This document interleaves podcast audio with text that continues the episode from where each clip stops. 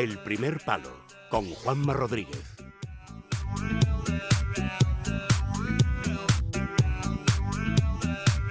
Esta semana tenemos a Dani Blanco de merecidísimas vacaciones. Volverá el viernes que viene, desde hoy hasta el viernes que viene, ¿eh? que no se las cogió en verano, en Navidad o no sé cuándo. ¿eh? De forma que eh, la sección de fútbol internacional la hace hoy Sergio Valentín. Aquí tendría que venir un efecto de terremoto. Bueno, vamos a ver por dónde va esto, ¿eh? pero vamos a tratar de arrancarlo, Carlos, la sección de fútbol internacional.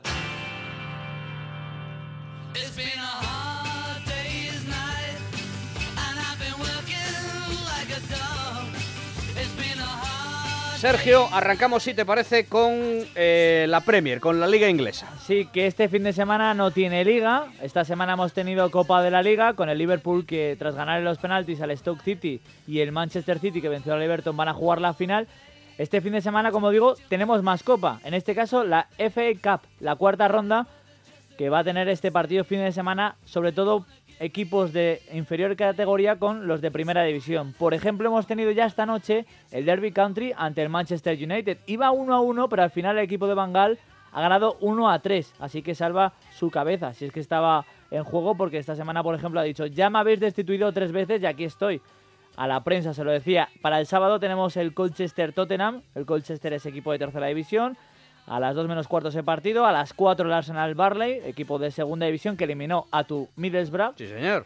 A las 4 el Nottingham ante el Watford de Quique Sánchez Flores, que va a recibir estos días un regalo a Mario Suárez, al ex del Atlético de Madrid y en los próximos días, como digo, ex de la Fiorentina. Y a las 6 y media, este sigue partido entre equipos de primera división de la Premier, el Liverpool ante el West Ham, que es el séptimo ante la ante sexto de la Premier. Y para el domingo tenemos, por ejemplo, a las dos y media el Carsley ante el Everton, otro equipo de tercera división, y a las 5 de la tarde el Milton King ante el Chelsea. El Milton King es vigésimo en segunda división. Vamos a ver si nos da un susto al Chelsea, que ha fichado a otro delantero esta semana.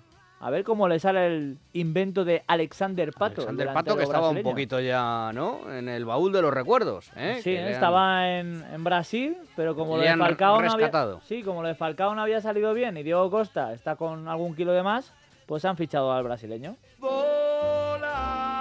En Italia, ¿qué contamos de Italia, Sergio? Bueno, pues tenemos un gran derby, el derby de Italia, porque van a enfrentarse el Milán y el Inter. El partido el domingo a las 9 menos cuarto, pero va a ser un derby algo descafeinado porque no está ninguno de los dos para tirar cohetes. El Milán es sexto con 33 puntos y el Inter está algo mejor, es cuarto con 41 y está a 6 del líder que es el Nápoles, eh, que va a jugar el domingo a las 3 de la tarde en casa ante el Empoli que es octavo. Vamos a ver si sigue marcando el Pichichi.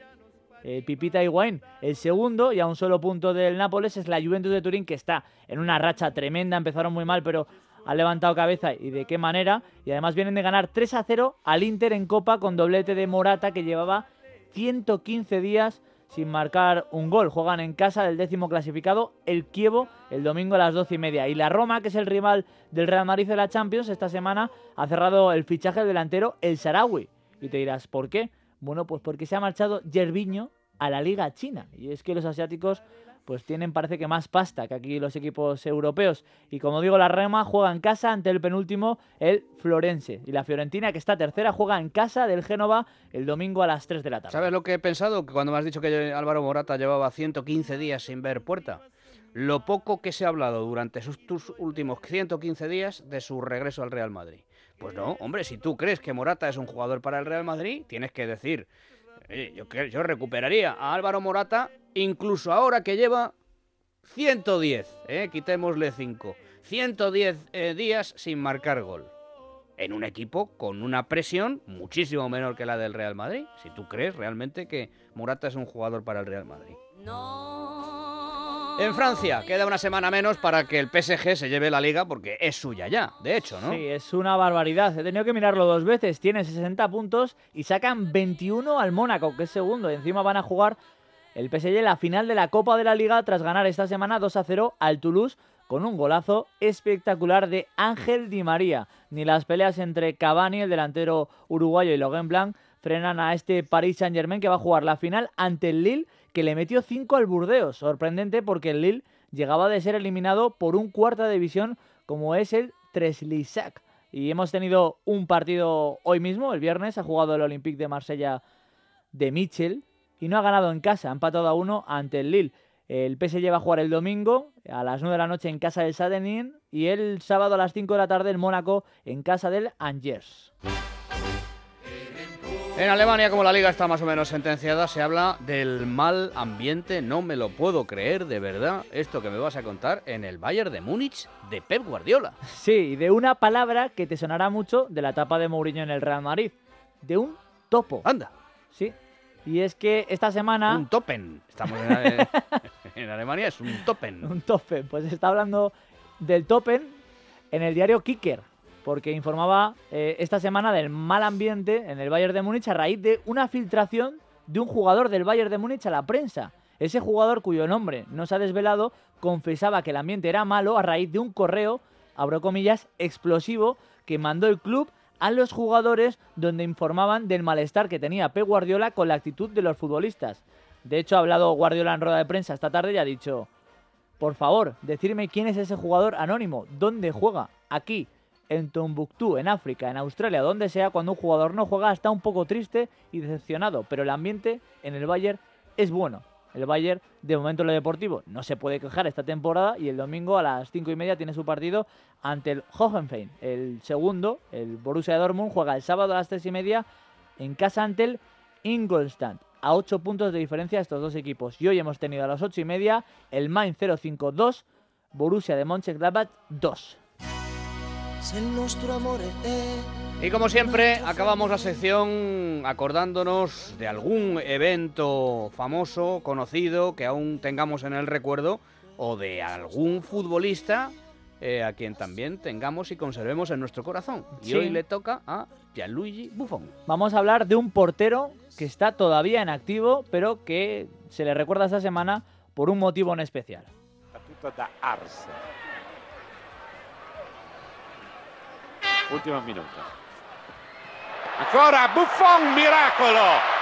E poi palla sull'esterno della rete, parata strepitosa di Buffon. Esta es una de sus mejores paradas, o al menos de las primeras que se le recuerda, cuando estaba con la selección italiana y tan solo llevaba unos meses como titular. Buffon nació un 28 de enero de 1978 en Carrara, en la provincia de Massa, en Italia. Por lo tanto, ayer fue su cumpleaños. Cumplió 38 años y esta misma semana ha anunciado su intención de retirarse. Pero, ahí está la clave, a pesar de su edad, no lo va a hacer a corto plazo, sino en el- año 2018, después del Mundial de Rusia. Tiene la intención de jugar ese Mundial y por lo tanto de emular a otro mito del fútbol italiano. Ma non mi ha mai preoccupato il record di, imbattibilità, eccetera. Li ho sempre conseguiti, ma non come record, ma così per non prendere gol. Ecco che poi dopo lì è capitato con, con un sacco Más o menos partite. entiende el récord de imba- imbatibilidad. Hablamos de Dino Zoff, el legendario guardameta que se proclamó campeón del mundo con Italia con 40 años. Y eso es lo que pretende hacer eh, Buffon. Zoff jugó cuatro mundiales, Buffon lleva cinco y jugaría en el 2018 su sexto. Es una auténtica leyenda el portero italiano que sigue siendo titular en la Juventus de Turín y que ha tenido muchos duelos con otra leyenda de España que ya vamos a ver si en la próxima Eurocopa es titular. Eh, Él a día de hoy siempre va a estar entre los tres mejores porteros del mundo. Que siempre encontrarme con él es motivo de alegría, la verdad. Hablamos de Iker Casillas, los dos, tanto Buffon como Iker, admirado por todos, pero Iker ya ha pasado a un segundo plano. No así Buffon, que tras más de dos décadas en la élite, repartidas entre el Parma y la Juventus, sigue como titular tanto en la selección como en su equipo, donde ha ganado ocho ligas, pero solo se reconocen seis, porque recuerdas que dos Sí, sí. por los amaños en Italia, pues se la quitaron a la Juventus. Muy bien, pues yo también, como bufón, anuncio mi retirada. Me retiro. En el año 2000 he estado haciendo cálculos, en el año 2029, 2030. ¿eh? Vaya forma de anunciar su retirada. Dice, me retiro en el año 2018. ¡Ey! Largo me lo fiáis. Muy bien, muchas gracias, Sergio. No ha quedado mal, ¿no? No, no ha sido tan terrible como pensaba en principio, pero en fin. Muy bien, ha quedado bien. Gracias, Sergio.